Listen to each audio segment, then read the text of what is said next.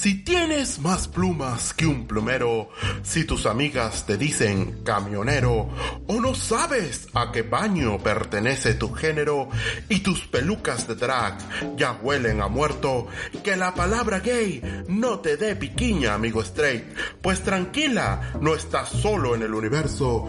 Llega el podcast que te habla de género, porque no es una simple amiga, es queridas amigas.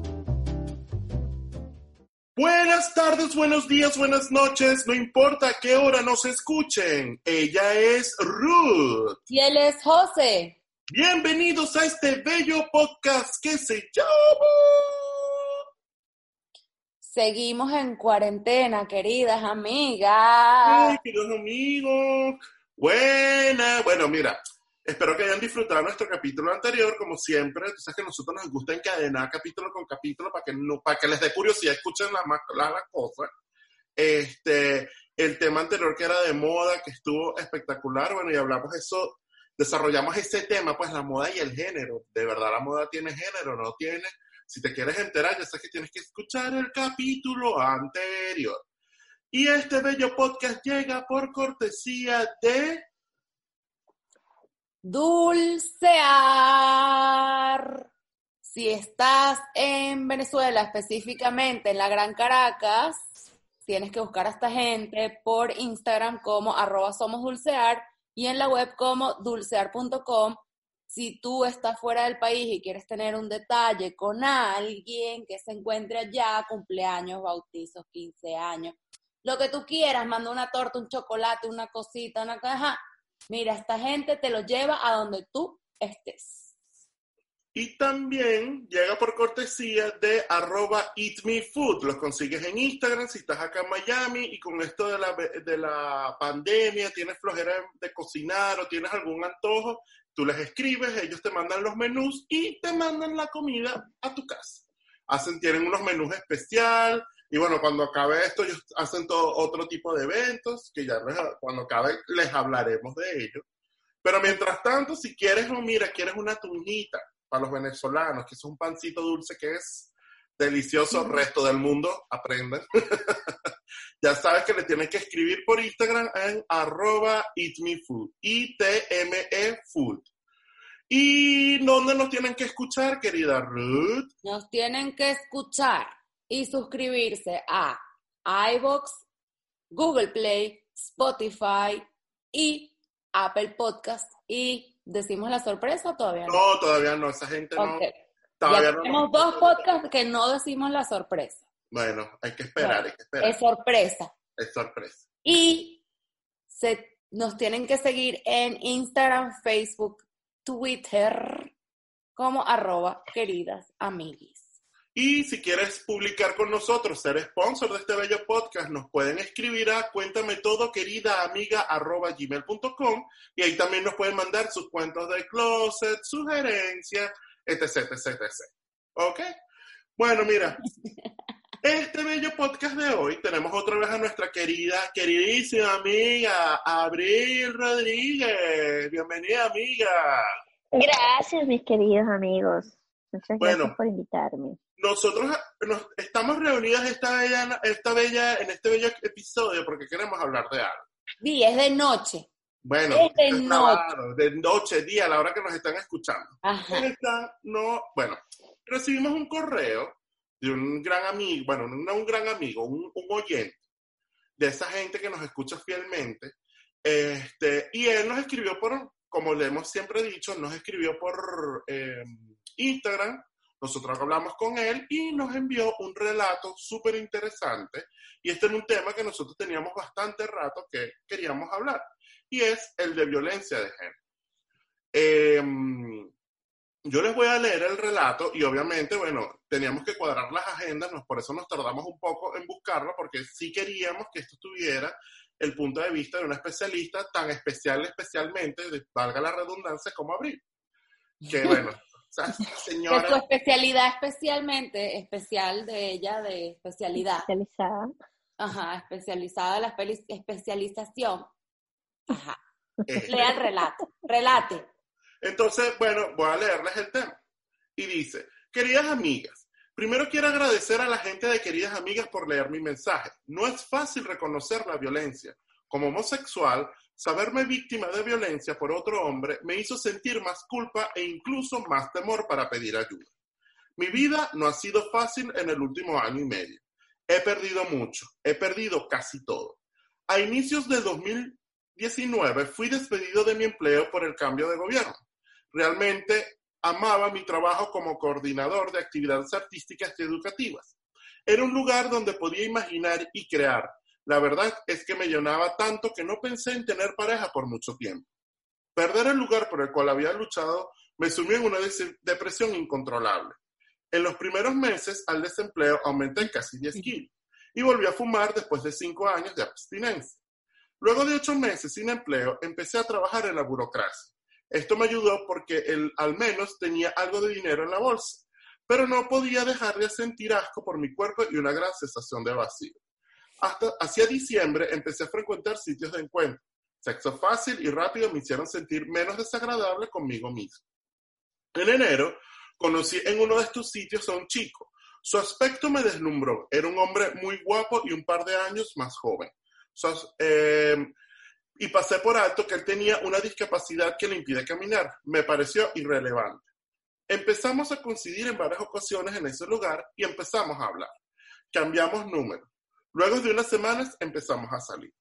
Desde las primeras citas me, decían que, me decía que me amaba, a lo que yo respondía que no podía amarme porque apenas me conocía. Tenía detalles que me parecían fuertes para alguien que apenas me conocía. Para mí era entre romántico y extraño. Al principio, algunas de sus rabietas me parecieron tiernas. Se enfadaba porque no le tomaba las llamadas o porque no contestaba el WhatsApp enseguida. Me cuestionaba si no estaba en casa los fines de semana, pero tampoco podía salir con él porque sus padres lo vigilaban todo el tiempo. Salimos juntos a una fiesta y empezó a beber como si no hubiera mañana. Me gusta beber, pero no me gusta beber hasta perder el sentido. Sin embargo, por sus gestos y comentarios, me sentía obligado a seguir su ritmo para que estuviera contento. Al paso del tiempo, sus mensajes comunes de afecto empezaron a mezclarse con solicitudes de fotografías o videos donde yo estuviera desnudo o masturbándome. Si me negaba, él podía enfadarse y dejar de hablarme por días, hasta que yo lo buscara de nuevo. Toda salida, incluso el cine, debía contener sexo o podría ser motivo de disgusto para él. Le propuse no basar una relación en el sexo, sugerí pasar más tiempo juntos sin tener relaciones para conocernos, y fue razón suficiente para que él dejara de tomar mis llamadas o responder a mis mensajes. empezó a frecuentar sitios de encuentro. Lo busqué hasta dar con él. No me importó en dónde ni cómo lo encontré. Esperé y le pedí volver. Yo sentía algo por él. Aceptó empezar de nuevo, perdón, aceptó a empezar de nuevo, pero las cosas no estaban bien. Me mentía para decirme que estaba en el gimnasio, pero en realidad tenía sexo con otros chicos que había conocido en el Grindr o en el sitio de encuentro donde lo conocí. A pesar de sus infidelidades, él me cuestionaba si yo no estaba en casa para cuando, él llamara. Incluso preguntaba en los sitios de encuentro por mí para estar seguro que yo no estaba con otro. Empecé a justificar sus actitudes por su discapacidad y por su deseo de vivir como lo hicimos muchos a su edad. Un día desapareció de nuevo. No supe de él por varios días. Me bloqueó de sus redes sociales y todos lados. Apareció a cabo de unos días, me buscó por mensaje, empezó a contarme todos sus encuentros sexuales de los últimos días con todos los detalles posibles. Me pidió contarle con cuántos hombres me había acostado en ese mismo tiempo y que le diera los detalles de la misma manera que él lo había hecho. Era su condición si yo quería volver con él. Me negué, me pareció enfermo. Desapareció de nuevo por varios días, me buscó una noche y mientras estaba en una cena con amigos que conocí en el sitio de encuentro donde nos vimos por primera vez, me dijo que le parecía desagradable lo que estaba haciendo, que esa gente no era para ser amigos, que esa gente era para tener sexo, no apta para amistad, que le daba asco, solo de pensarlo. Me dijo que no quería volver a saber de mí por hacer amistad con esa gente. Por alguna extraña razón, en todo este tiempo seguía mirando en él a un hombre que solo estaba confundido, pero que quizás con el tiempo y las formas adecuadas, podría cambiar. Hablé con él. Le dije que lo que, lo que pensaba y que, lo que, y que debía pedir ayuda con un terapeuta, eh, que su rencor movía sus acciones todo el tiempo, que yo lo amaba y que estaría con él. Se enfadó y dejó de hablarme. En las semanas siguientes al confinamiento mundial, las cosas en casa se pusieron mal. Mi madre se contagió de COVID. Durante los días de enfermedad de mi madre me buscó para pedirme verlo y tener sexo en, un parque cerca de su casa. Niño, pero este es temerario, perdón, que comente. Ya que sus padres no le permitieron salir muy lejos. No hice caso a sus mensajes, pues para ese entonces mi madre ya estaba hospitalizada. Me deprimí aún más. No, me sentía infeliz por toda mi vida. Los días antes de mi cumpleaños, mi madre murió de COVID. Wow. No pude despedirme de ella, no pude hacer una ceremonia para hacer una oración. En esos mismos días me buscó, pues se enteró de la muerte de mi madre y me dijo que todos, me dijo lo que todos dicen cuando muere alguien. Cuentas conmigo y que deseo estar contigo, conmigo y acompañarte. Por un momento le creí. Yo necesitaba el apoyo el afecto en un mundo, momento de dolor. Reiniciamos la comunicación, pero no lo vi en persona. No quería, exponerlo al COVID, así que esperé el tiempo reglamentario para verlo. Entre tanto, los mensajes de normalidad se entremezclaban de nuevo con solicitudes de fotografías, desnudos o videos donde yo, me. Lo hacía ver como una broma al principio, pero si me negaba, cortaba la comunicación dejándome solo otra vez. El día que fue seguro verlo, quedamos cerca de su casa en un parque. Empezamos a hablar de, de una cirugía que él necesitaba para mejorar su calidad de vida y para la cual no era candidato según sus doctores. Estaba enfadado por esa noticia. Después me pidió perdón por no estar conmigo en la muerte de mi madre. Me dijo que me amaba y que le diera una oportunidad más. Que realmente estaba enamorado y que estaba seguro de que yo era el amor de su vida. Me pidió besarlo y accedí a besarlo con afecto y con ternura. Pero me interrumpió para decirme, así no, bésame como si estuviéramos en la cama. Entendí que mi dolor y la muerte de mi madre le importaban poco. Retomamos la conversación sobre la muerte de mi madre e interrumpió el tema para preguntarme, ¿y a dónde vamos? No entendí y me dijo, estoy muy caliente, vamos a los baños del supermercado y podemos tener sexo. Me sentí mal. Solo me despedí y me fue andando a casa. Pasaron más días, no supe de él hasta que me escribió para preguntar si pensaba ir al sitio de encuentros esa noche. No dije nada. Más tarde coincidimos en el lugar. Cada uno por, por su lado. Tuvimos sexo uno frente al otro. En un momento que yo estaba cerca y a su misma altura, me un golpe contra la cara. No supe cómo reaccionar. Pocas veces me he enfrentado a la violencia. Yo no sería capaz de devolver el golpe. Pidió sus cosas y se fue del, lugar. Los demás solo miraron. Salí confundido, pedí unos cubos de hielo para mi cara. Permanecí absorto. Nunca me sentí tan basura como esa noche. Permití que me chantajeara, que usara mis sentimientos y además me golpeara. Me sentí terriblemente humillado. Justo cuando estaba por terminar de escribir este testimonio y casi listo para enviarlo, fui invitado a una reunión con motivo del Pride. Desafortunadamente, él estaba ahí. Intenté rodearlo y evitarlo. Sin embargo, me alcanzó, me tomó del brazo y me dijo, ¿a dónde tú, a dónde vas tú? No puedes estar con nadie porque, eres, porque tú eres mío. Me solté de su mano y busqué rodearme de otras personas. Estuve así por bastante tiempo. Hasta que vi que se marchó. No he podido llorar. La verdad es que me siento estúpido por todo lo que permití que pasara en estos meses. Siento mucha rabia y tristeza. Confía en él. Fui transparente de, mi vida y mis emociones. hoy solo pienso en cómo pedir ayuda y a quién. A pesar de todo, también deseo que él encuentre la ayuda necesaria. No siento deseo de venganza, pero sí una honda, una honda tristeza y rabia conmigo. ¡Wow! Mm nos quedamos todos, wow. bueno, mira. Eh, ahí hay muchas cosas que están confluyendo, ¿no? Muchísimas cosas que están confluyendo. Eh, y bueno, parte de eso yo creo que es el, el eh, wow. ¿Qué dices tú, Abril?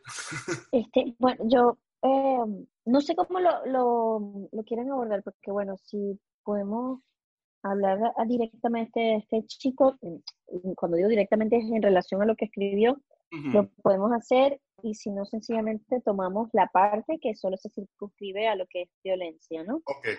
Yo creo que eh, vamos a hacerlo tú me dirás. Para la violencia, la violencia. Y obviamente, bueno, vamos tomando partes y vamos a, vamos a ir desglosando poco a poco esto. Sí. Ok. Eh, bueno, en principio la violencia como tal tiene que ver con una, como comentábamos antes y decía Rudy antes de que comenzaran a grabar, una, mm, relación se da normalmente en una relación desigual, donde hay una parte fuerte y una parte débil, y por supuesto esta parte fuerte dominante es la que ejerce eh, la agresión hacia la otra parte, ¿no? En el caso anteriormente, antes de que fuera como que tan bien aceptado, bueno, bien aceptado dentro de los países que ha sido bien aceptado, pero digamos, antes de que la comunidad LGTB, y Z, como ustedes saben que yo les digo, cobrara un lugar más dignificante, solo se hablaba de violencia entre hombres y mujeres, ¿no? Entendiendo que eso era solamente el género, mujer-hombre.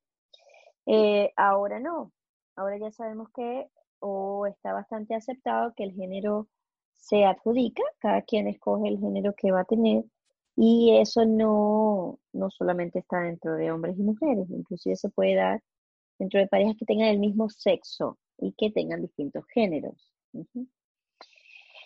Em, pero la, la, cualidad de débil o subyugado o en menor posibilidad que el agresor eh, muchísimas veces tiene que ver no con lo físico como antes se ponía solo, o sea, era mayormente de nivel físico, sino que ahora también está a nivel, o mejor dicho, lo que más prepondera en realidad es lo psicológico, lo emocional, eh, lo que llamamos todos la autoestima, cuánto se valora, cuánto, desde dónde se coloca la persona. ¿no?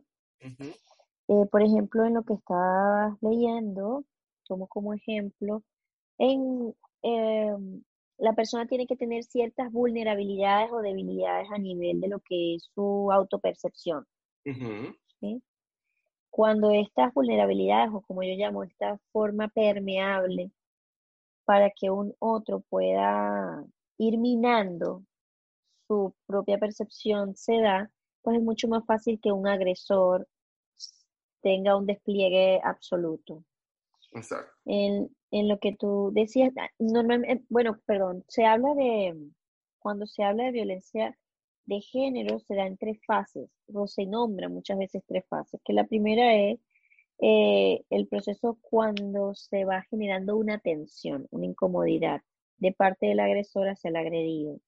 Y esto va como en creciendo, en creciendo, en creciendo, hasta que se da como una explosión, que justamente la agresión sea verbal, psicológica, física, sexual, económica, y bueno, paremos de contar, ¿no?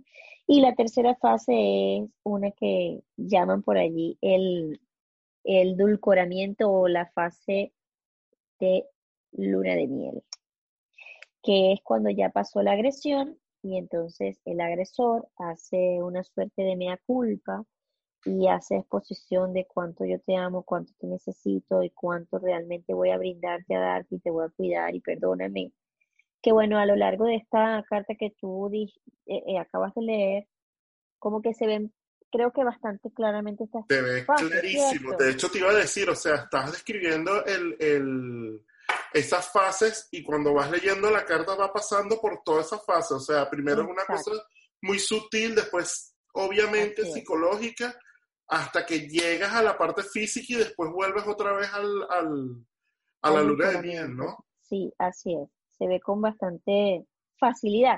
Y realmente en la medida que va pasando el tiempo, porque las situaciones de agresión eh, de género son bien, son, se convierten en círculos viciosos bien difíciles de romper, bien, bien difíciles, justamente por esto, ¿no?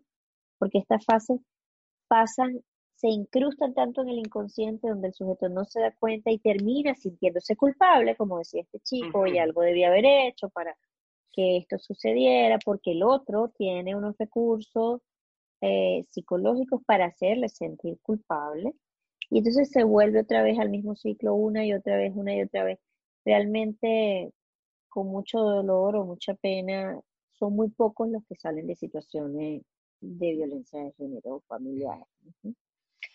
Em, en el caso de este muchacho, pues creo que está, como tú dices, está bien explícito, está dado se ve claramente dónde está lo que es la vulnerabilidad de él a nivel psicológico, pierde el trabajo, pasan una cantidad de situaciones. Él recurre a formas y métodos que más que eh, alentarlo o, brindarle un, una contención emocional realmente fuerte, lo que hacen es irlo hundiendo más. Hasta que, bueno, evidentemente encuentra a esta pareja que, que sí, que es un maltratador. Hablar sobre las características psicológicas de los maltratadores es, es bien es bien variopinto, porque sí, existen perfiles, claro que sí lo existen. Y por supuesto, dentro de esos perfiles existe también una gran variedad o unos matices. Pero las características principales es que son controladores, pueden llegar a ser obsesivos, como él decía un poco, o sea, no puede salir con esto, no puede salir con aquel, tienen una dominación muy alta y unas formas de querer estar siempre al tanto de todo el tiempo y del hacer del otro.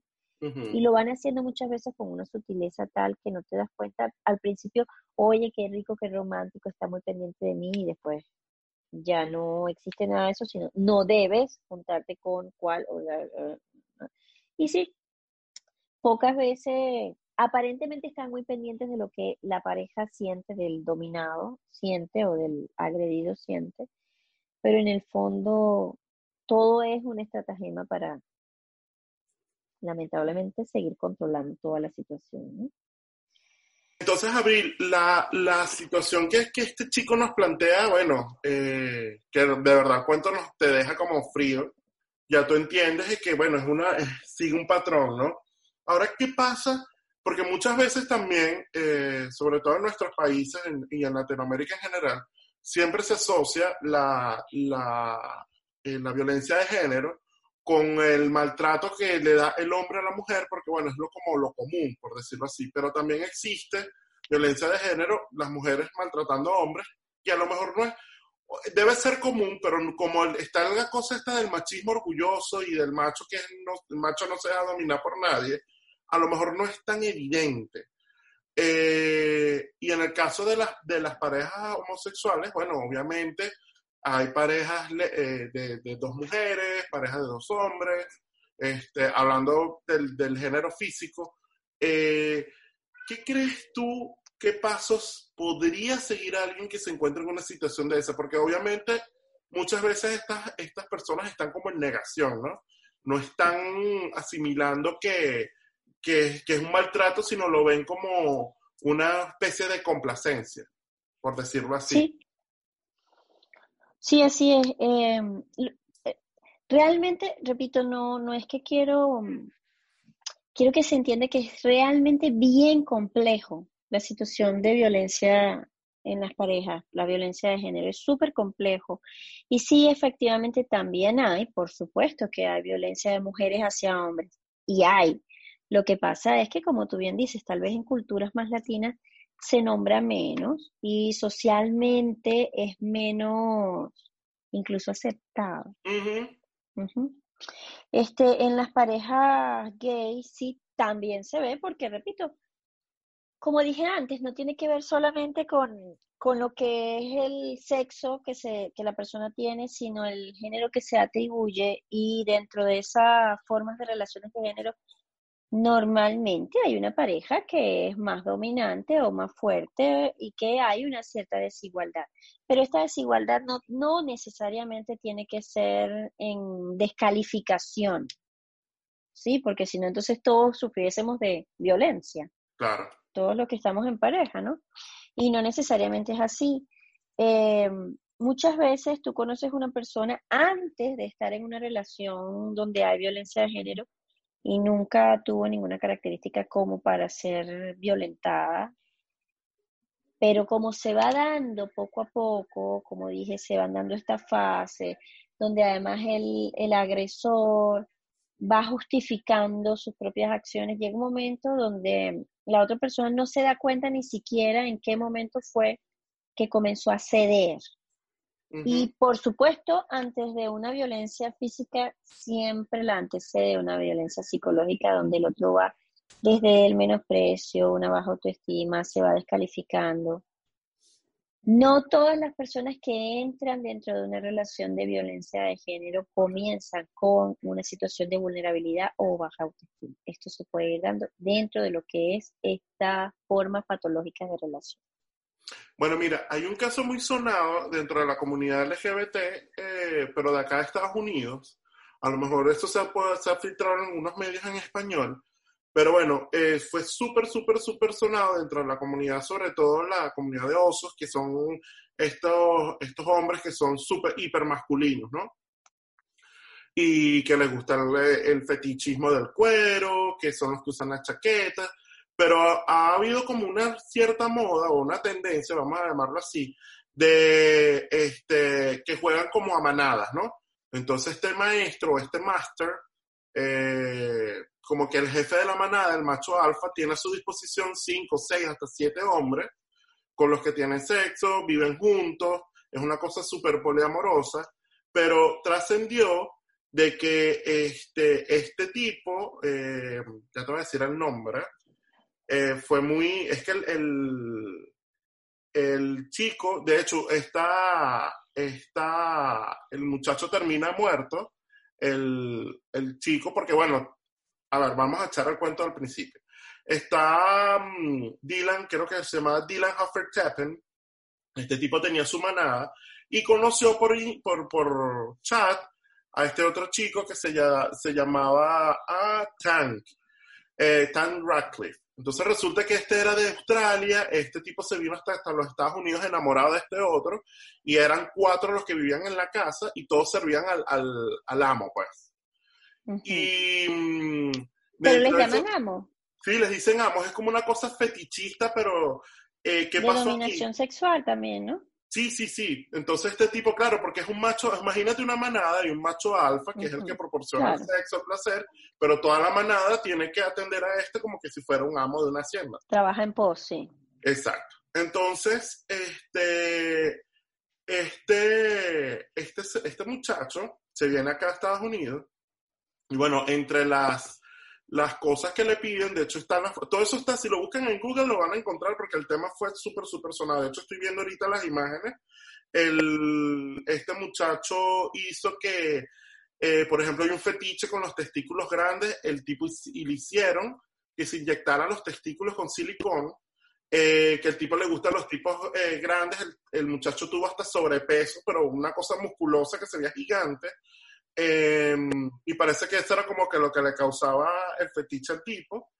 Y bueno, eh, al final a este muchacho, a Tank, eh, este silicón y todas estas inyecciones que este hizo que se le puso para que se le pusiera el trasero más grande, en el pene le inyectaban silicón también para que se pusiera engrosarlo. O sea, estas cosas locas que hacen, eh, que muchas mujeres sin información hacen que se aumenta el glúteo y se meten cemento. Bueno, esto se lo hicieron a este muchacho y mm, sin ningún tipo de supervisión médica, obviamente.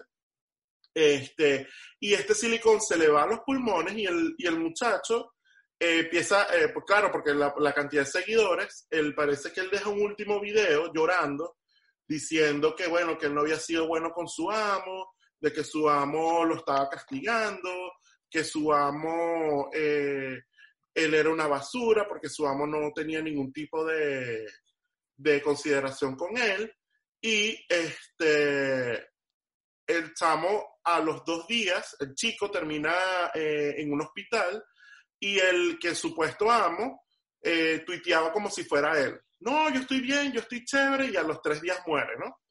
Ya muerto, el tipo continuó eh, tuiteando y se enteran porque la mamá tenía días sin saber del hijo y lo llamaba y lo llamaba y lo llamaba y bueno, se enteraron hasta que se enteraron que estuvo muerto, eso fue un problema legal porque este tipo hizo firmarle a él un contrato que si él le llegaba a pasar algo, él tenía que heredar todo lo que tenía. Y parece que el chico tenía en Australia unas propiedades por más de 350 mil dólares, o sea, una, una, una, cosa absurda y todo eso le, lo heredaba a él y dejaba a la familia prácticamente que en la calle. Entonces, eso es como que uno de los ejemplos así de violencia, que tipo, cuando esa cosa sexual que es fantasiosa toma otro rumbo este, y se vuelve letal, porque vamos a estar obvios, es un tipo de conducta que, viejo, y el tipo sigue libre, el, el de hecho lo último que supe estaba de, él, él estaba mandando a la familia por este por cómo lo por cómo lo, lo, estaban tratando, que lo estaban, que de hecho el tipo perdió el empleo, entonces todo al carajo ahora no lo aceptan en ningún sitio donde, de, de eh, sitios LGBT, eh, se armó una gran este, cantidad de problemas con, con ese caso. Sí, en ese caso, ahí hay también otro montón de variables, ¿no? Y una de las que me llaman la atención que tú estás diciendo es lo que es la, la dominación sexual, que es súper, es, un, digamos, una línea súper finita entre la dominación sexual y lo que es la agresión sexual. Tiene que ver sencillamente con la aceptación de la otra pareja, de la otra parte. O sea, si, si no, si hay una aceptación de ese otro para infringir cierto dolor o ciertas acciones que pueden ser eh, de cierto grado de riesgo, no se considera ninguna, no se considera ni como abuso ni como violencia sexual. Pero si yo te doy con, no sé, la misma acción y tú no estás de acuerdo, ahí sí ya es violencia sexual. O sea, la línea es bien, eh, es, casi subjetiva porque depende de la parte, ¿sabes? De las partes en, en juego. Ok. Mira, tenemos otro caso, siguiendo hablando un poco de violencia, este, en este caso, eh, creo que es otro tipo de violencia que podría ser como la familiar, ¿no? Este, y este fue también una chica que nos escribió. Eh, bueno, le estamos cambiando el nombre aquí en el, por razones obvias. Eh, y bueno, este también tenía, teníamos rato que queríamos hablarlo contigo, porque bueno, también toca un poco de, desde otro punto de vista cómo la violencia puede ser, se puede generar de otra forma, ¿no? Y es, de una, es la historia de una chica que sale del closet y bueno, su mamá la maltrata, no tanto físicamente, sino eh, psicológicamente, que a veces eh, hay padres que no entienden el poder que puede tener eh, palabras de odio hacia, hacia un hijo y todas las consecuencias que esto puede causar. Entonces, bueno, tú me dices, ¿quieres, ¿quieren escuchar este relato? sí, sí. Claramente. Bueno, aquí vamos. Dice, hola queridas amigas, me llamo Julieta. Tengo 19 años y salí del closet a los 14. Este cuento ya lo habíamos leído una vez y habíamos dicho que lo íbamos a comentar, ahorita que lo acabo de recordar. Resulta que mi mamá, revisando mis mensajes de Facebook, descubrió que estaba saliendo con una chica que era dos años mayor que yo. Y me dijo que me estaba manipulando y que realmente no era yo. Fue una discusión que duró dos días seguidos, así que terminé con esta chica y para que mi mamá me volviera a hablar le dije, ah, ya no soy eso. Y me dediqué a ocultar mis próximas relaciones muy bien para que no se diera cuenta. Pasaron dos difíciles años ocultando, pasé dos difíciles años ocultando quién era y cómo era, hasta que llegó mi vida una chica maravillosa llamada María, vamos a ponerla. Sentía que todo iba bien con mi mamá y también con mi relación hasta que cumplimos un mes y, mamá, y mi mamá lo descubrió. Estábamos comiendo y espero que termina, estaba comiendo y espero que terminaras para decirme, muy serio y, muy, y por cierto, ¿cómo vas con tu novia? La mamá le preguntó, pero yo le contesté muy tranquila, qué bueno que ya lo sabes, ma, voy bien. Y me dijo que qué cinismo tenía el haberle dicho eso y de, que, y de haber, haber sabido que iba a tener una hija así, mejor que no, hubiera, no me hubiera tenido. Yo soy la vergüenza de la familia y muchas otras cosas más. Ella estaba convencida de que me estaban manipulando que de nuevo yo no era así y que era una etapa. Me pidió que la dejara, pero pensé que de una u otra forma yo iba a seguir estando con chicas y que eso no iba a cambiar. Así que decidí sostener quién era y le dije que no la dejaría. Y así que me corrió de la casa. Estuve viviendo dos años con mi abuelita, que por cierto tampoco aceptaba quién era, pero al menos toleraba y respetaba esa parte de mí. Durante todo ese tiempo mi mamá y yo nos dejamos de hablar hasta que en una fiesta familiar decidimos arreglar las cosas y poco a poco, arreglar las cosas que poco a poco habíamos roto. En fin, pasaron dos años y medio y María y, yo aún seguíamos juntas. Mi relación con mi mamá iba bien y decidí que era, era momento de volver a casa. Una de las reglas que puso mi mamá para volver fue que no la trajera a la casa, que no conviviera con la familia y tampoco habláramos acerca de eso. Era algo así como, si no hablamos de esto, no existe. Pero sinceramente no me sentía muy cómoda, afectó mucho mi confianza, pero acepté. Nos las llevábamos muy relax. Si yo iba a salir con María, solo le avisaba que llegaba tarde y ya. Ella entendía a dónde iba. Para todo eso pasaron ya tres años y tres meses desde que estoy con esta chica y pensé que tal vez pudiera ir conmigo a un Halloween donde, iba a estar, donde iban a estar mis primos que ella ya conoce. Así que le avisé a mi mamá que iba, eh, que iba a estar en esta fiesta con mi novia y su actitud cambió bastante. De nuevo, tuvimos otra discusión. Le dice que por no podía, le dije que por qué no podía aceptar esa parte de mí, que eso no, que esto no me define realmente como la persona que soy, que me he esforzado por ser una hija maravillosa, pero que ella solo veía lo que creía que no estaba correcto. Intercambiamos muchas palabras, pero creo que la que más me dolieron y las cito fueron, no me hagas pasar vergüenzas y burlas. Es que María, eres un error. Yo no hice esto.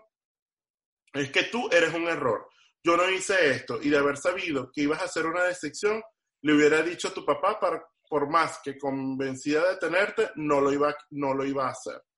Querías amigas, no sé qué hacer, por lo que mi mamá me acepte tal y como soy y que entienda que esta va a ser mi vida y que la discriminación por su parte tiene que estar, no tiene que estar incluida ahí. ¿Qué puedo hacer? Carita triste. Sí, bueno, ese es un, ese es el tema, de violencia. Exacto. Ese es el tema de violencia. Sí, allí hay violencia familiar, claro que sí, pero creo que el tema más importante en ese relato es, lo que es la aceptación y el asumirse distinto a los demás. Y es lo que ya sabemos que pasan, por lo que pasan muchísimos, que una familia que no acepta una escogencia de género y de vida distinta a la socialmente común, ¿no? Este, yo creo que en ese caso no necesariamente es la misma indicación para los que ya están en una relación de violencia, que es distinto, ¿sí? Creo que en el caso de esta chica tiene que haber una realidad que suena muy durísimo, pero tiene que, tiene que bregar con su propia aceptación, ¿no? Independientemente de la madre, por muy duro que sea. Y para eso sí, tiene que fomentar en sí mismo, alimentar recursos internos que le ayuden y rodearse de personas que sean nutritivas para ella. Y con el tiempo, su familia le aceptará o no, pero por lo menos ella va a saber sostenerse a sí misma dentro de lo que es su propia escogencia y su propia decisión de vida. Claro. ¿Mm? Como dice, como dicen las mamás, en esta casa se hace lo que yo digo. Bueno, cuando tú tengas tu casa, ya tendrás tus reglas y nadie puede tocar tu, porque ese es tu, tu templo, pues. Ya nadie puede tocar ni hacer nada con lo que tú, con lo que tú ya has hecho y lo que tú construiste. Y eso no es problema, pero de nadie. Así mismo es. Así mismo es. No es una cuestión ni, ni, a ver, todos somos, todos somos hijos, todos lo hemos vivido, y no tiene que ser por una escogencia eh, o, o tu tendencia o lo que sea a tus padres no les va a gustar siempre lo que tú haces. Entonces, es algo como no que... No tiene por qué gustarle tampoco, ¿no?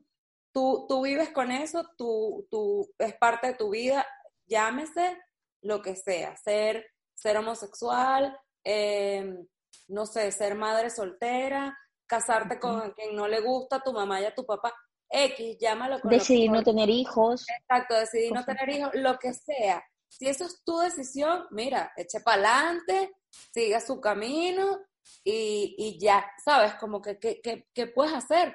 Porque hasta, hasta qué punto tú puedes complacer a tu papá o a tu mamá y, dejar de ser tuya por complacer a otra gente, ¿no? O sea, sea lo que sea el motivo, vive con eso y ya. Así es. Mira. Así es, yo creo que una de las cosas, perdón, eh, una de las cosas importantes es que tienen que nutrir lo que es su propia aceptación, su propia valía, sus propios recursos internos, qué es lo que yo tengo, qué es lo que yo quiero, con qué yo puedo, con qué cuento de mí mismo, en quién me apoyo y en quién no. Y esas son formas de ir alimentando lo que llaman autoestima, ¿no? Cuánto voy a estimarme yo independientemente del otro. Y esto sí es exactamente así, tanto para el, eh, cuando hay violencia familiar, violencia de género, violencia intrafamiliar o violencia doméstica. Hay que estar bien seguros de sí mismo y eso se hace desde saberse y conocerse, no desde colocar su imagen y conocimiento en el lugar del otro. O sea, yo me he visto solo con lo que me diga mi esposo, esposa, mamá, hermano o lo que mis amigas me enseñan, no con lo que yo considero o sencillamente yo no sé qué es lo que a mí me queda. Bueno, entonces aprenderá a darse cuenta y a asumir y probar qué es lo que yo quiero, más allá del otro, ¿no? Para eso hay que tener muchísimo valor y hay que arriesgarse. El, el punto clave de todo esto es arriesgarse. Mira, hay una, hay una cosa que me llama, un punto que quería volver al, al, relato anterior, al del chico, em, que él habla de que, bueno, que él en ese momento, que él empieza otra vez a estar en, en Grindr, o sea, para los que no saben, amigos straight, si algún straight nos escucha. Es como un Tinder.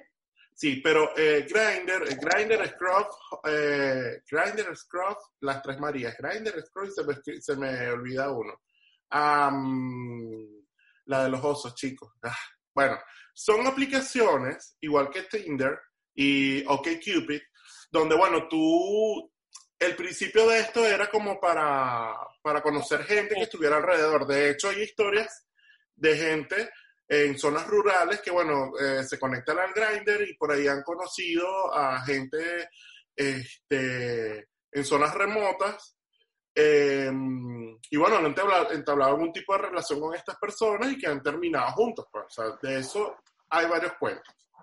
Pero también el, como que el denominador común es que estas aplicaciones también se utilizan para eh, tener sexo. O sea, tú llegas, abres tu aplicación, ves al chico, empiezan a hablar y básicamente siempre ocurre de manera instantánea. Hey, tú, ven, véndete a mi casa y te dicen, ahí, ahí es de donde nació el famoso Netflix and Chill eh, que era vente a mi casa y vemos Netflix, pero resulta que no terminas viendo Netflix sino haciendo cualquier otra cosa. Oh.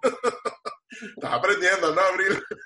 sí, sí, sí, totalmente. Entonces, no sabía que nació Sí, sí, sí, sí. igual pasa con OkCupid y las eh, aplicaciones de Straight. Eh, que en la que tú dices, bueno, mira, y es en todas, no es ninguna, ay, no, que aquí no, en todas ha pasado porque tengo amigas straight eh, que han entrado a Match, que es la más famosa, vamos a decirlo así, para, para parejas heterosexuales, y siempre lo hacen como que, bueno, estoy como, tengo como un quesito, o, estoy como cachonda. Y bueno, vamos a ver qué conseguimos, porque pasa los dos, o sea, hoy en día esa, esa, esa cosa de conocer gente, eh, como se decía uno que tú ibas, una cita, eh, no, ya tú vas directo a lo que tú quieres. Porque a lo, que vas. O sea, si te digo que no las usé, te les estoy diciendo la mentira más grande del mundo. Pero siempre uno tiene una esperanza que uno dice, bueno, chicos, está bien, vamos a darle, pero que sea, sácame a pasear, pues, sácame. Toma, eh, invítame al cine, llévame un ramo de flores. O sea, sigue la letra de la canción, papá. O sea, aunque sea, Sí, sí, sí, guarda algo para el misterio, no me mandes la foto del muñeco, o sea, porque esa es otra. De una vez mira la foto del del pene, del muñeco, del cilindril. Lo huevo. Exacto, la foto, la foto huevo le decimos nosotros. Entonces, este, obviamente, si tú no estás, porque también me ha pasado, si tú no estás en, en una fase como eh,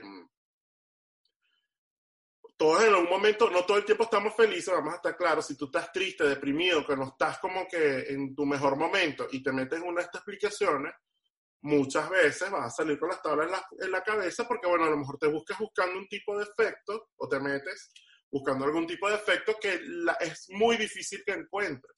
Sí puede mm. que pase porque conozco un caso de éxito así que esa gente terminó juntos y es la más monógama del mundo, son tan casados y bueno, eso es cinco años en counting, o sea que esa gente continúa ahí. Pero también está la otra parte que, bueno, obviamente se utiliza es para, bueno, vamos a pasar la noche, tengo este calorón, me lo tengo que quitar con alguien y, bueno, recurres a estas aplicaciones. Pues.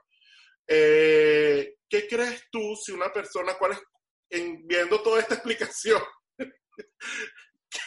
¿qué consejo le daría a una persona que quiere entrar? Bueno, o sea, mira, eh, está bien, yo quiero entrar hoy a Grindr, a Grindr, pero no sé cómo le dicen en España o en Latinoamérica.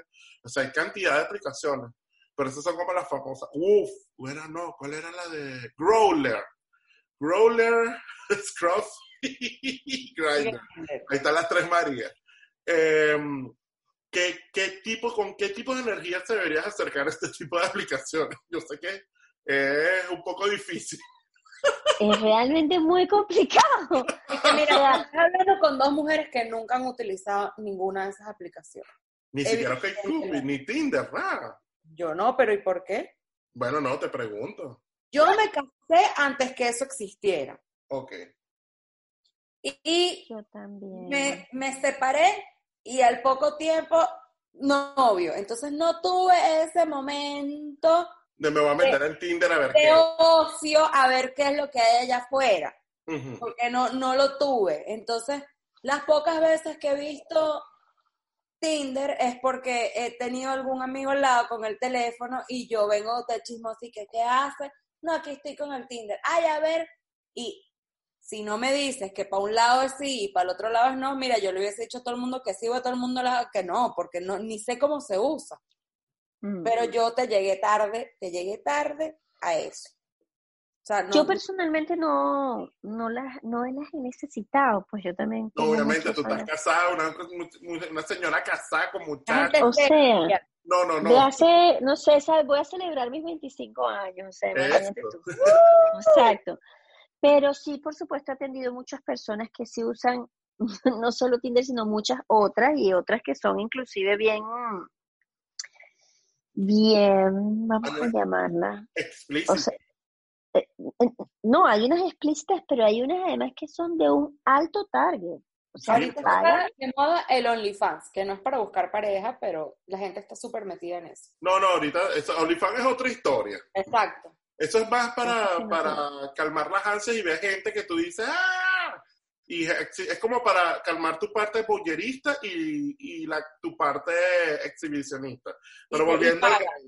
Exacto, entonces ahí es que iba a ir, ¿no? O sea, creo que depende cómo te acercas tú a una de esas páginas. En principio tienes que saber qué es lo que vas a buscar, porque dependiendo de qué es lo que tú quieres buscar, es la energía con la que te vas a postular. Porque en realidad es, es, es casi como una suerte de mercado. Ujú. O sea, tú vas a ver allí y, y escoges, porque todos son libres de escoger. Ahora, ¿qué es lo que yo sí digo en esas páginas y en la vida en general? Tú tienes que saber dónde te vas a colocar, en el lugar del que es escogido o en el que va a escoger. Porque el que es escogido tiene que asumir ya de por sí, al ser escogido, asume cierta pasividad ante la situación. Y el que escoge, pues va con una, o sea, como una actitud de acción, de que es el que va a ejecutar. que- Entonces, oye, si tú tienes, ¿verdad? Un conocimiento de ti mismo bastante claro, bueno, también es real que en unos momentos no tienes la energía para escoger, sino ser escogido. Pero repito, ¿con qué energía te tienes que acercar? Con la que estés claro de qué es lo que estás buscando. O sea, como tú dices, mira, si tú lo que estás buscando es que te rasquen porque tienes ganas de que te rasquen, ¿me entiendes? O sea, quitarte el sofocón, perfecto, pero vas claro en eso. Ahora, si tú, como yo le, le decía una vez a una persona que atendí, si tú vas a entrar en un juego, primero tienes que saber cuál es el juego que estás entrando. No vas a entrar con las reglas en tu cabeza y en tus acciones de monopolio cuando es un juego de parches que es mucho más sencillo. Es exactamente lo mismo. Porque entonces cuando el otro comience a monopolizar tu vida, tú no vas a decirle, ah, no, pero es que yo te voy a comer porque ya yo estoy, no, pero tú estás jugando otra cosa diferente. Y yo voy con mi intención y mi acción. ¿Quién tiene el error? El que entró a un juego que no son las reglas que tú estás manejando. Yo creo, yo creo que más allá de, de cuál es la vibra, o cuál es la actitud, o cuál es, yo, yo, o sea, con el tema de estas aplicaciones, yo creo que en, o sea, en la realidad es que todo el mundo sabe para qué se usan esas aplicaciones hoy en día. Yo no estoy diciendo que no existan casos de éxito, porque vamos a decir que, ok, que todo lo que te venden en la tele es verdad. Tenemos esta página que tiene todos los años del mundo, que se llama eHarmony, y tú ves los comerciales en la televisión y dicen, fulano y mengano se casaron en el 2008 y siguen casados, bellos, felices todos y tienen ocho niñitos y cuatro perros. Ajá.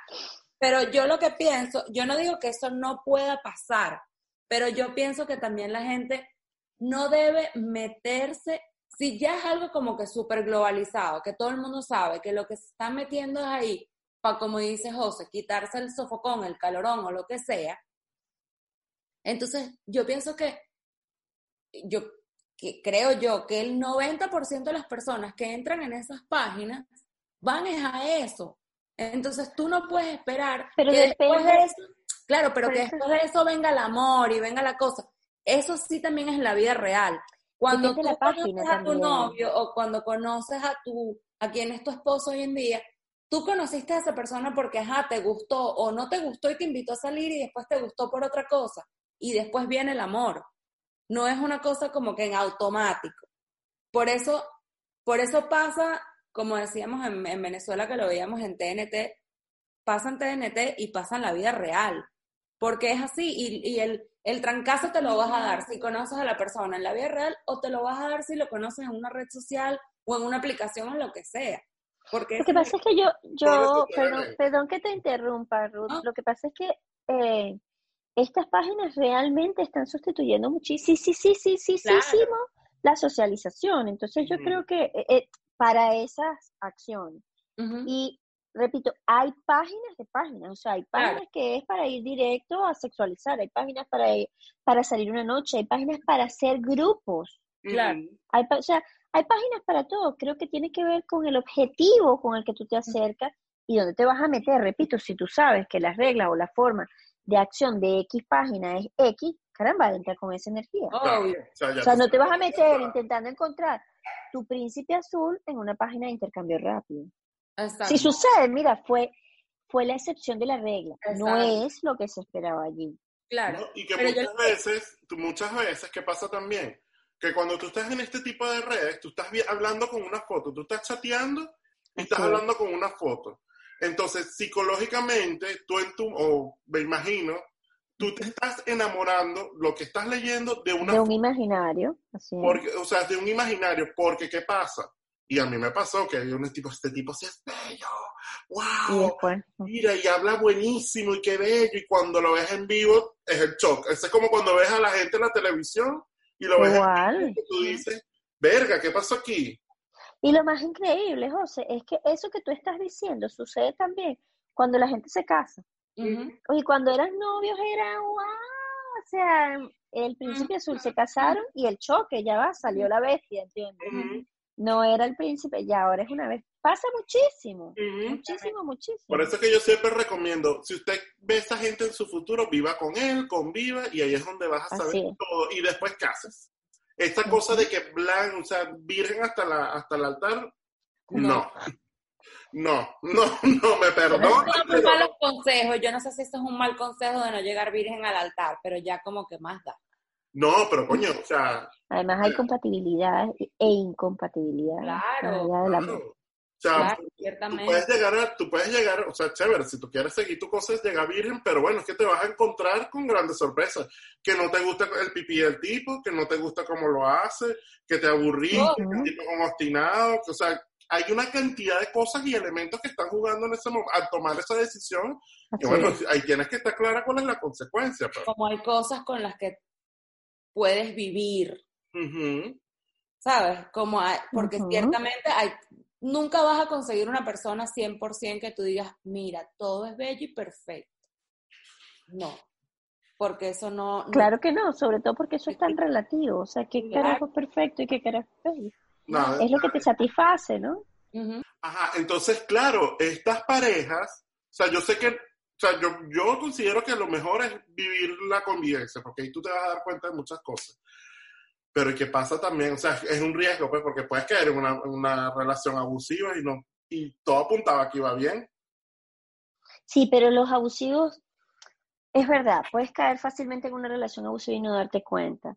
Pero, repito, mientras tú más sano estés, con mayor facilidad ves cuando el otro no tiene rasgos sanos, o mejor dicho, cuando el otro tiene rasgos que no son justamente eh, respetuosos, saludables, de amor, ¿sabes? Es bastante fácil porque uno dice, bueno, sobre todo esta etapa que dije de, la luna de miel, es muy engañosa, porque realmente se usan formas muy amorosas, perdóname, muy convincentes, son súper manipuladoras. Y no es que el otro no la sienta, la siente, el, el agresor está mal. Puede cambiar, no es que él es así o no puede, o ella es así, no, no, puede cambiar. Pero lo primero que hay que hacer es que esa persona tenga conciencia, si no, no tienes nada, el, si no la ha agredido no tiene nada que hacer, nada, nada, no es, no es una cosa de cambiar la conducta, porque muchas veces dice, oye, yo cambié la conducta, no, no sirve de nada, tiene que ver con el otro también, ¿no? Entonces, cuando se caen este tipo de relaciones, ¿hay acciones concretas que hay que ejecutar? Sí. En principio, asumir que el otro está agrediendo, marcar una distancia, en principio psicológica, y si esa no es respetada, física inmediatamente, por salud emocional, familiar y mucho más si hay hijos. Te voy a matar. Continuamos. Ajá. Ok. Y sobre todo si hay hijos, ¿no? Porque también es, es bien sabido cuando los niños crecen en un ambiente donde hay violencia de género, muchas veces tienen dos alternativas. Una o son súper sumisos, otras son agresores.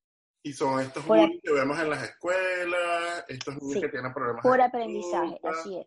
Ahora, eso no quiere decir que todo agresor viene de una familia donde hubo agresión. Eso no es cierto.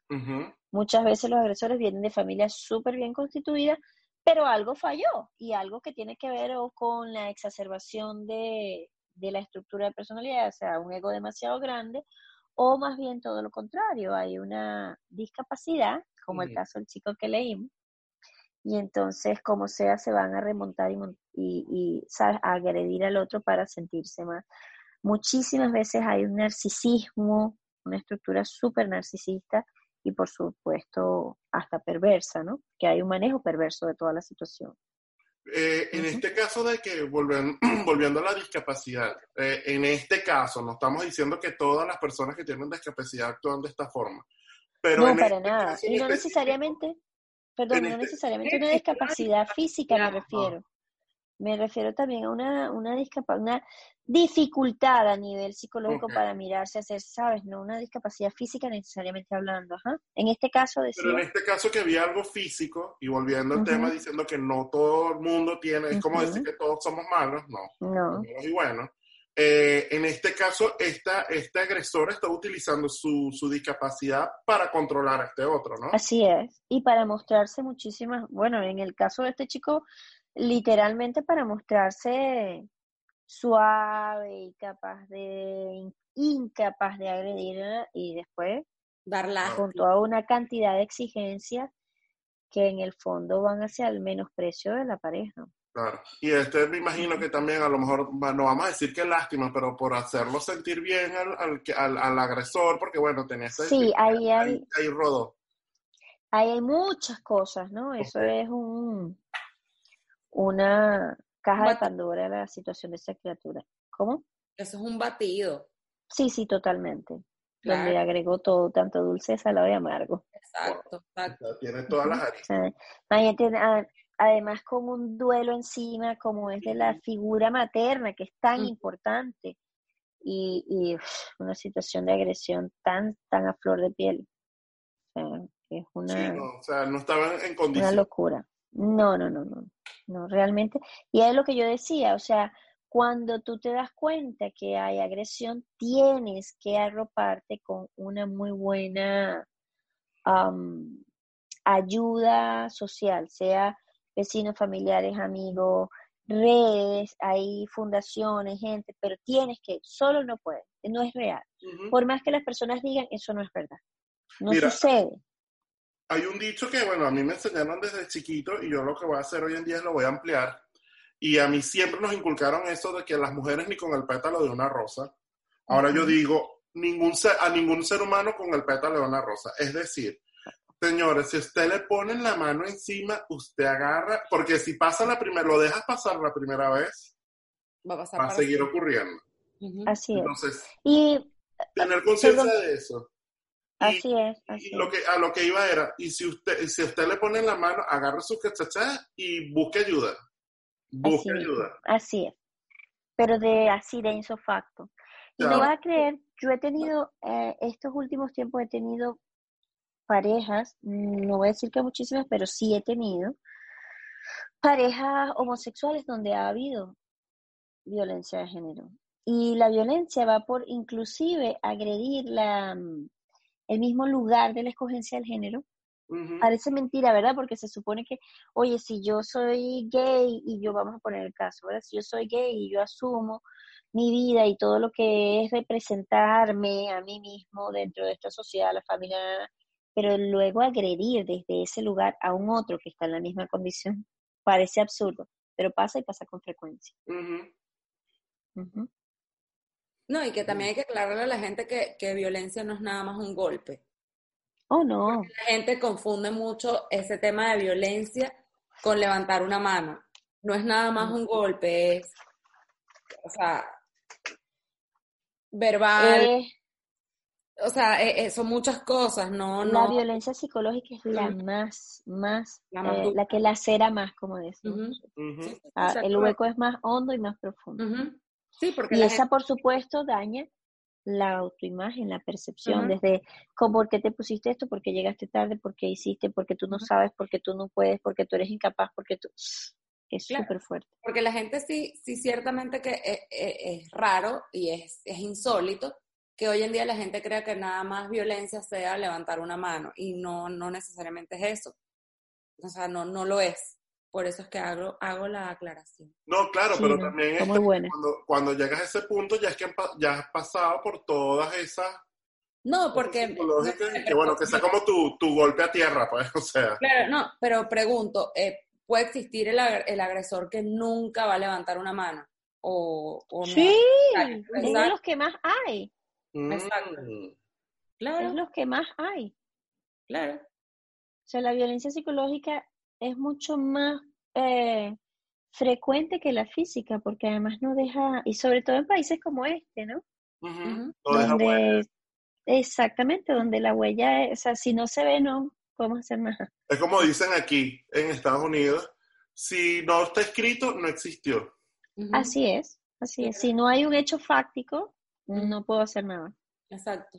y cómo compruebas tú un daño emocional donde ya yo no sé ni siquiera no tengo ni siquiera seguridad de que voy a poder vivir solo. O estar con o volverme a acercar a mi familia o sostener a mis hijos o volver a entablar una vida. Porque el punto del agresor es que comienza a mm, reducir a la persona en todos los ámbitos, en todos. Y por supuesto, en- dentro de esos todos está el económico, o sea, dependen total y absolutamente del agresor.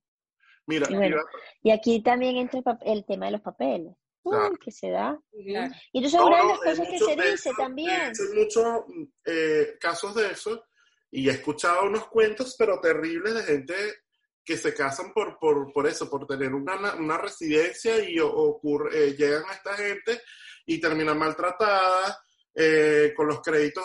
eh, aquí el crédito es con, son tres números que tú tienes que cuidar como tu vida y te los terminan eh, destruyendo, te, te vacían las cuentas, te, porque obviamente porque cuando tú vas a uno de estos jefes de inmigración tienes que demostrar que hay una cierta cantidad de vínculos y esta gente termina aprovechándose y la persona que estaba buscando esta residencia termina siendo una víctima, pero a unos Sí. niveles este, terribles, ¿no? sí, sí.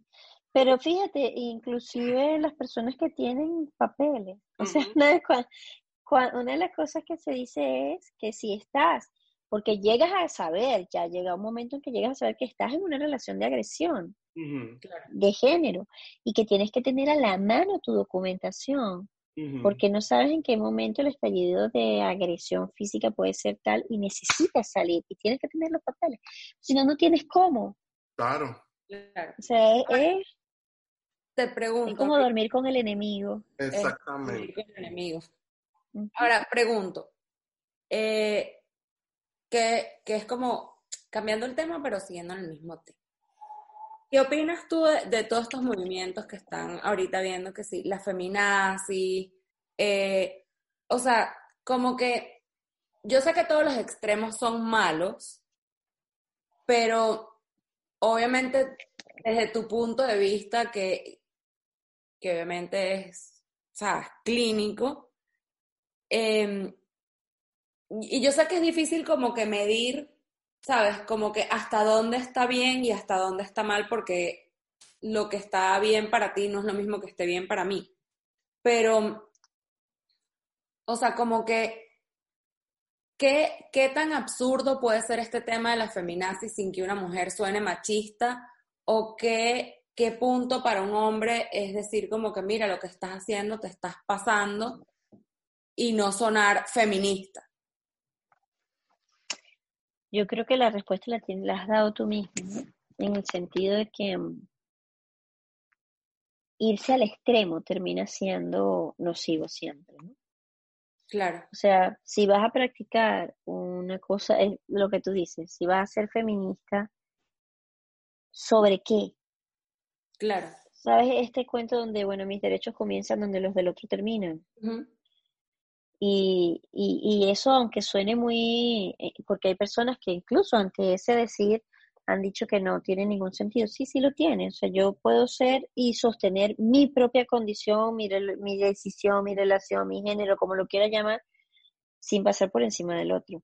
Porque hubo un momento de la historia donde, y nace entonces este término del feminazi, es sobre, es pisoteando a otra estructura ya coexistente socialmente. Entonces, ahí ya es un extremo maltratador.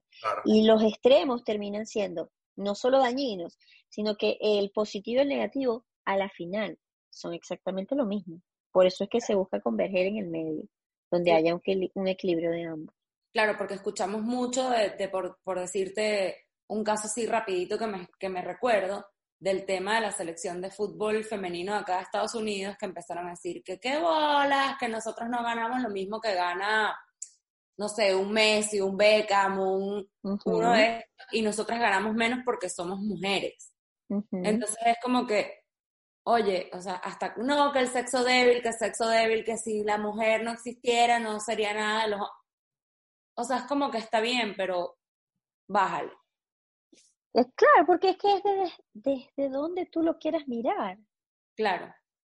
O sea, también, a ver, es real que hay una desigualdad, ojo. Ah, es real claro, y hay un tema de desigualdad. Claro, exacto. Y, e inclusive pudiésemos hablar que ellas tienen que, obviamente, con toda la, la tienen toda la, la, integridad para exigir eso, esa, eso, porque, coño, es el equipo que más premios han ganado, son mujeres, tienen la misma cantidad de sponsors, que hace que ellas tengan menos o porque ellas reciban menos cantidad de dinero que la liga masculina. Cuando la liga masculina de aquí Estados Unidos no tiene quizás el mismo nivel que la femenina. Quizás no, no tiene. No lo tiene. No lo tiene, o sea, no, no lo tiene. no. Pero claro, ahí, ahí yo creo que lo que lo, creo que lo que Ruth quiere decir es más es cuando se va a ese extremismo de, del feminismo, pues que tampoco es, y bueno, va un poco muchas cosas más que están pasando atrás, pero eso es otro tema, porque si no nos vamos a meter en una Honduras. así es, así es. Mira, algo que te quería preguntar, ahí hay una, ¿qué recomendación le darías tú a este chico que nos, bueno, nos va a escuchar y que puede servirle. Yo sé que es muy complicado porque, bueno, y ahí tienes que sentar, tendrías que sentarte con él a sacarle más información porque Obviamente no te formas todo un perfil psicológico con este relato, que claro. vamos a decir la punta del iceberg. Pero fíjate, esa pequeña puntita, todas las ramificaciones que hemos hablado aquí en este tiempo, eh, no sé, ¿qué, qué consejo, qué, qué, harías tú, por ejemplo, si alguien se siente identificado con este caso? ¿Qué, qué puede hacer?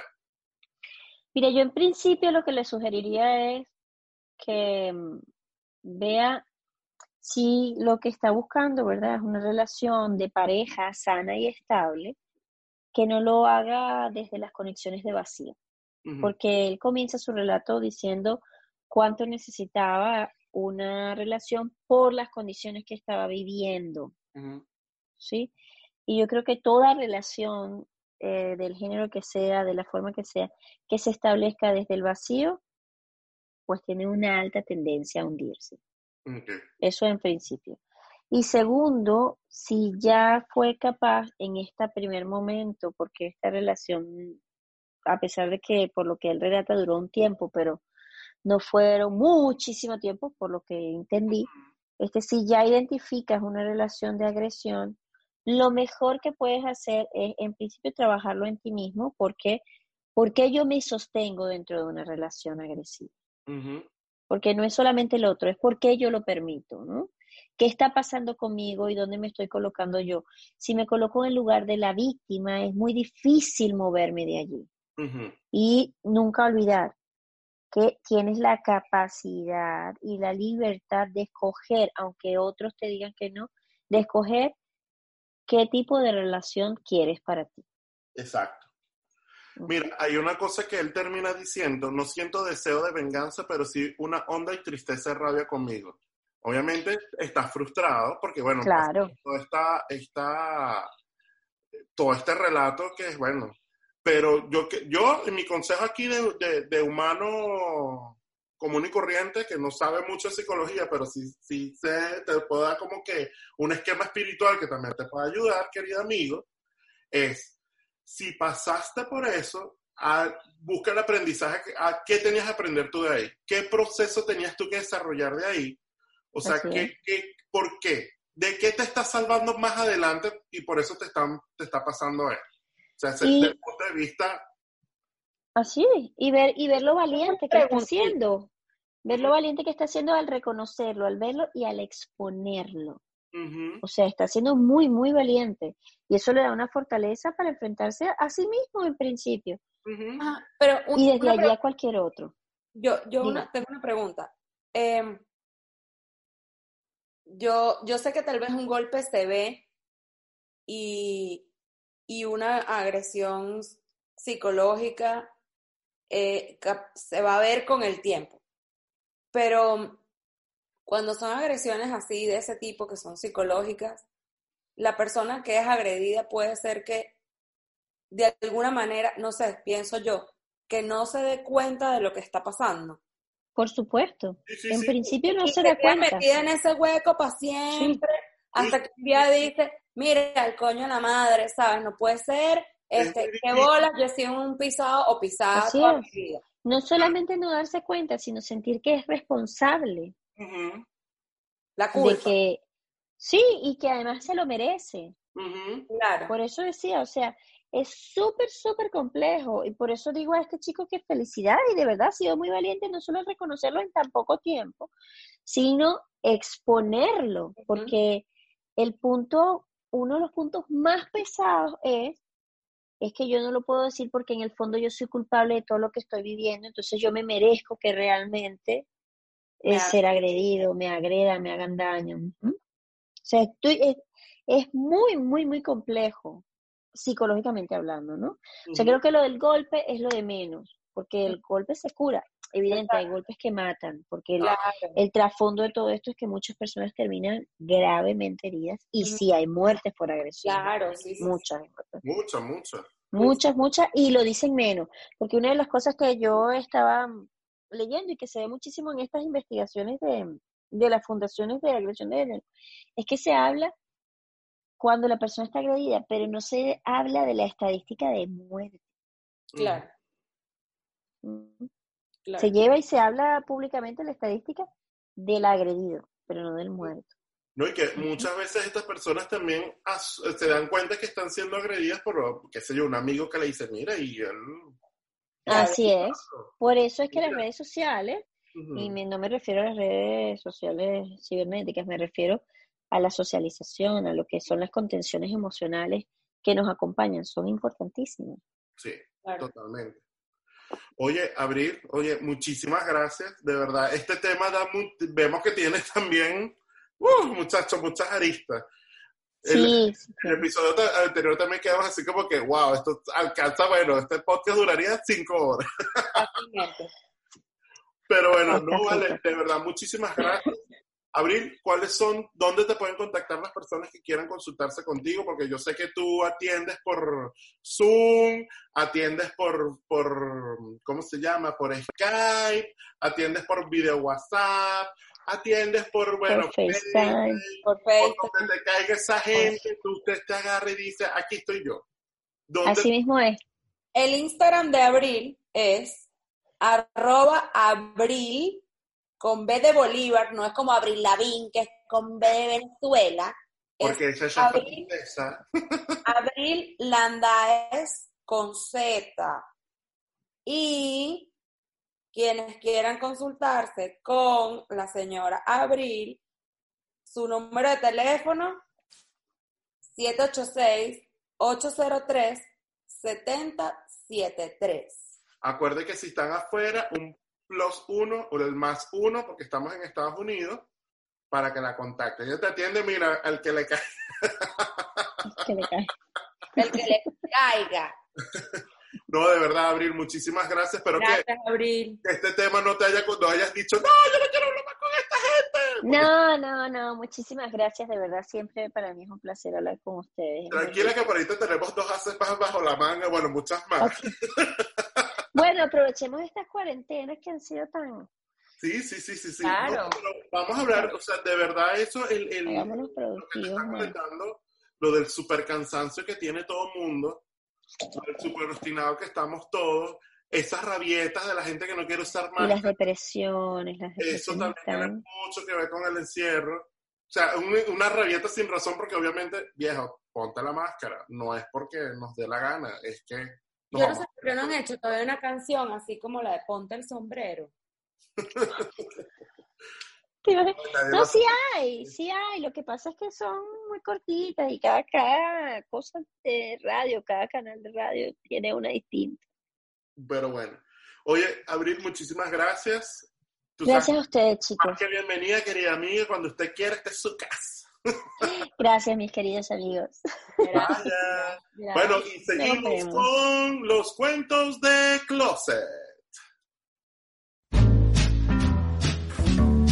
Amiga mía, yo sé con quién te besabas secretamente bajo la lluvia. Amigo mío, yo sé con quién tenías esa cita en secreto. Vamos, no tengas miedo. Cuéntanos tu cuento de closet.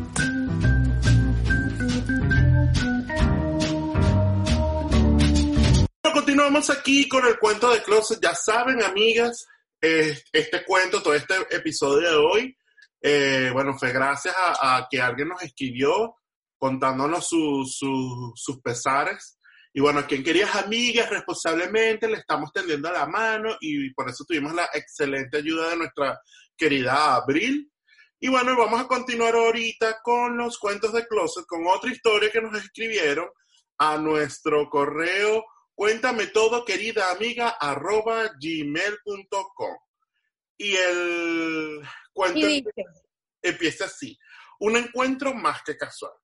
ujú, Ajá. Él se identificaba en Manhunt bajo el nickname Shamadi.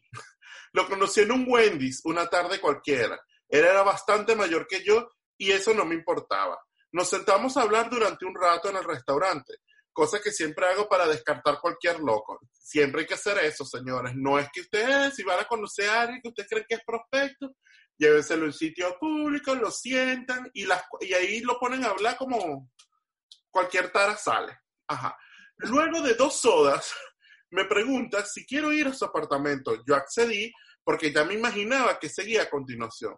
Cuando llegamos a su apartamento, a que se llamaba en realidad, vamos a poner otro nombre, Pepe, me contó toda su vida sin guardarse nada. Cuando culminó, ya estaba bastante somnoliento por el vino que había tomado. Él me dice, ¿quieres que te dé un masaje? Ay, papá. Yo accedí de, nue- yo accedí de nuevo y fue cuando me pidió que me quedara en ropa interior. Yo me dije, aquí fue. De repente, él se queda en calzones y por supuesto que pasó todo. Fue una de esas ovaciones, de, de esas ovaciones, ocasiones que siempre recuerdo por lo bueno que estuvo. El final de esta historia es cuando me lo conseguí por casual- casualidad al día siguiente en un centro comercial agarrado de manos con una mujer. Chan, chan. Bueno, pero está bien, el señor era bisexual, pues. Iba Bueno. para adelante y para atrás. Iba para adelante y para atrás. Bueno, que eso también es, eso también no está mal. Eso no está mal, señores. Para adelante y para atrás, el señor le gustaba. Bueno, aquí por eso nosotros somos una- un podcast de inclusión. de No inclusión. importa si eres bisexual, si eres trans, si eres lo... No importa. Aquí estamos todos para apoyarnos a todos. Lo único que yo digo, si tú eres bisexual, sé claro con tu pareja. Sé claro con tu pareja. Bueno, con obviamente. Tú le dices, mira, a mí me gusta la mujer, mira, ta, ta, ta. Porque pasa que muchas veces esto no se habla por temor a que esta gente no te acepte, bla, bla, bla. Y bueno, terminan los problemas, comienzan los problemas. Siempre hay que hablarlo claro, es el día uno. Desde, o sea, eso es casi que, bueno, vamos a conocernos. Nos sentamos y decimos, hola, soy bisexual. Y así deja la cosa clara de una vez. Claro, lo que pasa es que, bueno, no, yo la verdad que no sé, ¿no? Pero digo yo que debe ser difícil para una persona que es bisexual, este, eh, o sea, lo tenga que decir, ¿sabes? Claro, claro. No, no, es como en bisexual, tras- lo que tú seas es difícil decirlo, pero en este caso creo que, y bueno, pasa también cuando eres gay, pues o sea, si tú eres gay y... y- Claro, pero lo que yo me refiero es que una persona que es bisexual, cuando está con su pareja straight, ¿sabes? Es de una manera, es como, yo pienso que ser bisexual debe ser como un, un matrimonio en el que uno de los dos tiene un cacho. claro. Que llevas una doble vida y como rara de que... Bueno, pero Ah, entonces tenemos que hacer un programa para salir de estas disyuntivas y mucho más y educarnos nosotros y educar a todo el mundo. Tenemos que hablar con alguien que sea bisexual, ¿no? Bueno, Anótalo ahí que vamos a hablar de eso, yo creo que eso se debería de, se debería de hablarse. Por supuesto. Entonces, bueno, vamos. Entonces seguimos con Rutilandia. Sabe más de belleza que vendedora de cosméticos por catálogo. Con ella no hay ceja mal sacada ni pestaña postiza mal pegada. Llega el terror de la base empegostada con ustedes, Rutilandia.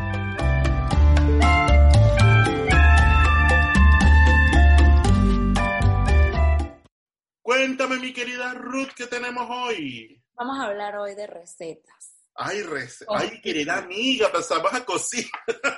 Pasamos a cocina. Pasamos a cocina porque hay que ponerle.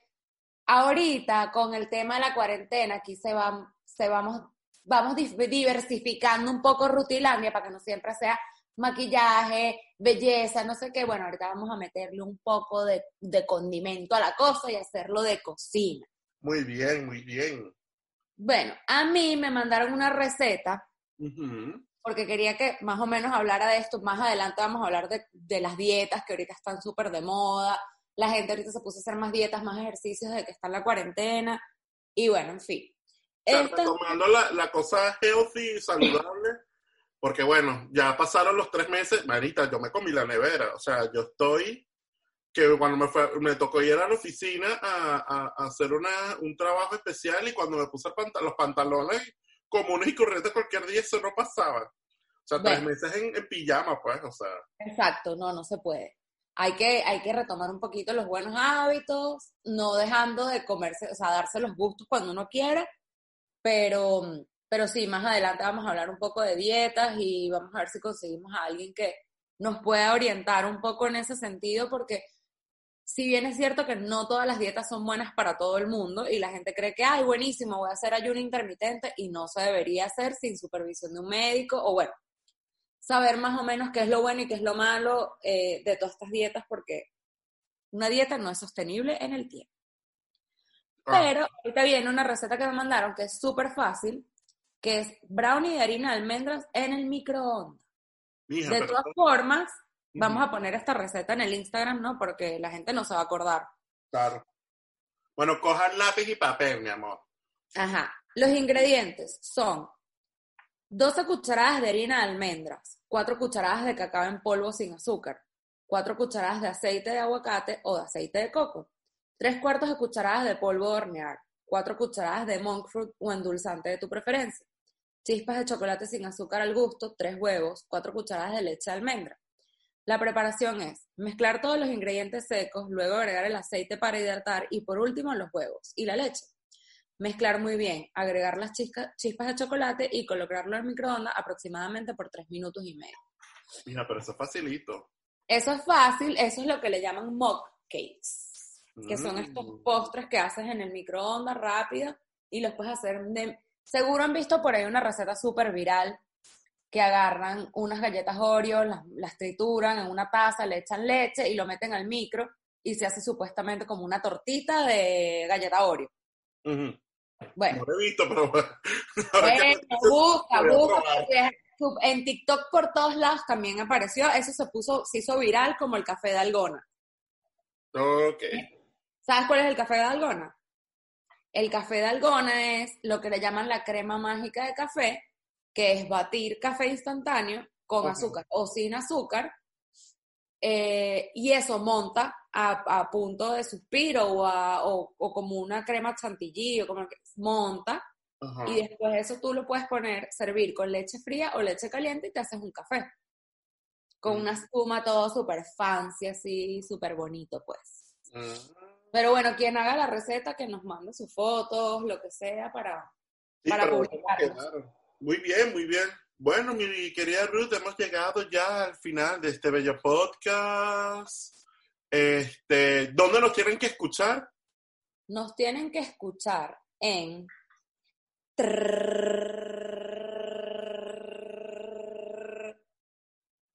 No, todavía no lo puedo decir. No, todavía no podemos hacer esta sorpresa. lo siento. Todavía no, porque que- nuestro... Espérate, cuando llegue esa confirmación, señores, les vamos a dejar el batacazo. Yo quería, pero no. No, no, no. Pero nos pueden escuchar en iVoox, Apple Podcast, Spotify y Google, Google. Play. No, bueno, Google Podcast, que Google Play, mira. Bueno. Google Podcast, Apple Podcast, Spotify y iVoox.